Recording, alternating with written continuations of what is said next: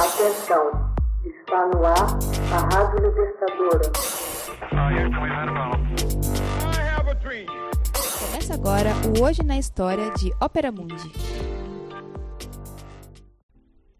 15 de março de 1975. Brasil concede asilo ao general português Antônio de Espínola. Após uma fracassada tentativa de golpe de Estado, o general Antônio de Espínola foge para a Espanha e depois ao Brasil, onde lhe é concedido asilo em 15 de março de 1975 pela ditadura militar brasileira. Antônio Sebastião Ribeiro de Espínola foi um militar e político português, o 14º presidente da República Portuguesa e o primeiro após a Revolução dos Cravos. Estudou no Colégio Militar em Lisboa entre 1920 e 1928. Em 1939, tornou-se ajudante de campo na Guarda Nacional Republicana. Germanófilo, partiu em 1941 para a frente russa como observador das operações militares da Wehrmacht. No início do cerco a Leningrado, onde já se encontravam voluntários portugueses incorporados à Divisão Azul. Em 1961, em carta dirigida a Oliveira Salazar, se oferece como voluntário para a guerra colonial em Angola. Notabilizou-se no comando do Batalhão de Cavalaria número 345 entre 1961 e 1963. Foi nomeado governador militar da Guiné-Bissau em 1968 e de novo em 72, no auge da Guerra Colonial. Seu prestígio neste cargo deveu-se a uma política de relativo respeito pelas individualidades das etnias guinenses. Contudo, continuava a guerra por todos os meios ao seu dispor, que iam da diplomacia secreta, encontros secretos com Leopoldo Sédar Senghor, presidente do Senegal, a incursões armadas em países vizinhos, como o ataque a Conakry, na Operação Mar Verde, em novembro de 1973, regressado à metrópole, foi convidado pelo sucessor de Salazar, Marcelo Caetano, para a pasta do ultramar, cargo que recusou por não aceitar a intransigência governamental face às colônias. Em 17 de janeiro de 74, foi nomeado vice-chefe do Estado-Maior das Forças Armadas, por sugestão do comandante das Forças Armadas, o general Costa Gomes cargo do qual foi afastado em março.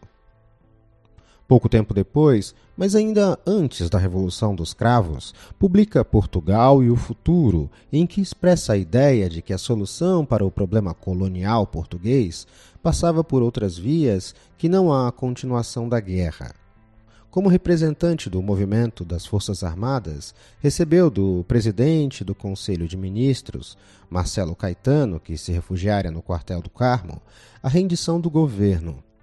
Isso lhe permitiu assumir os poderes públicos, apesar de essa não ter sido a intenção original do movimento das Forças Armadas.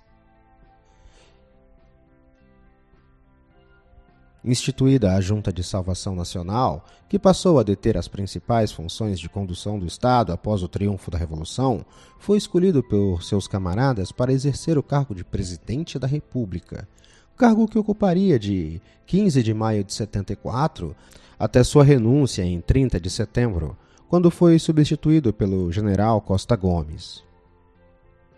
Descontente com o rumo dos acontecimentos em Portugal após a Revolução dos Cravos, em especial pela postura de esquerda da maioria dos jovens oficiais e pela perspectiva de independência plena para as colônias, tenta intervir ativamente na política para evitar a aplicação completa do programa do movimento das Forças Armadas.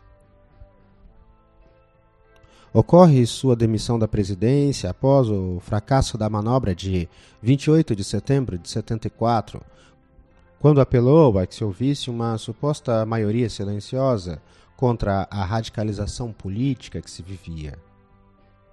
Envolve-se em conspirações e, fracassada a tentativa de golpe de Estado de Direita em 11 de março de 75, foge para a Espanha e em seguida para o Brasil. No mesmo ano, passa a presidir o MDLP, Movimento Democrático da Libertação de Portugal, grupo de ação política anticomunista, liderado a partir do Brasil, comandando uma rede de terroristas que agiram nos tumultuosos anos que se seguiram à Revolução dos Cravos.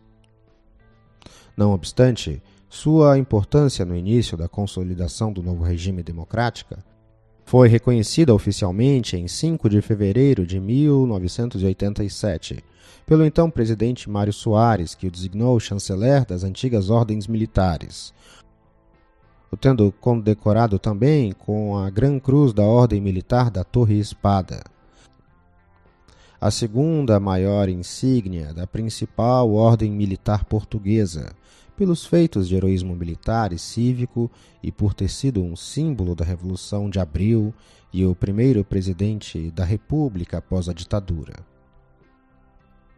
Em 13 de agosto de 1996, morre Spínola aos 86 anos, vítima de embolia pulmonar. Hoje na história. Texto original Max Altman. Narração José Igor. Edição Laila Manuelle. Você já fez uma assinatura solidária de Opera Mundi? Fortaleça a imprensa independente. Acesse www.operamundi.com.br/apoio. São muitas opções. Você também pode fazer um Pix usando a chave apoie.operamundi.com.br. Obrigada!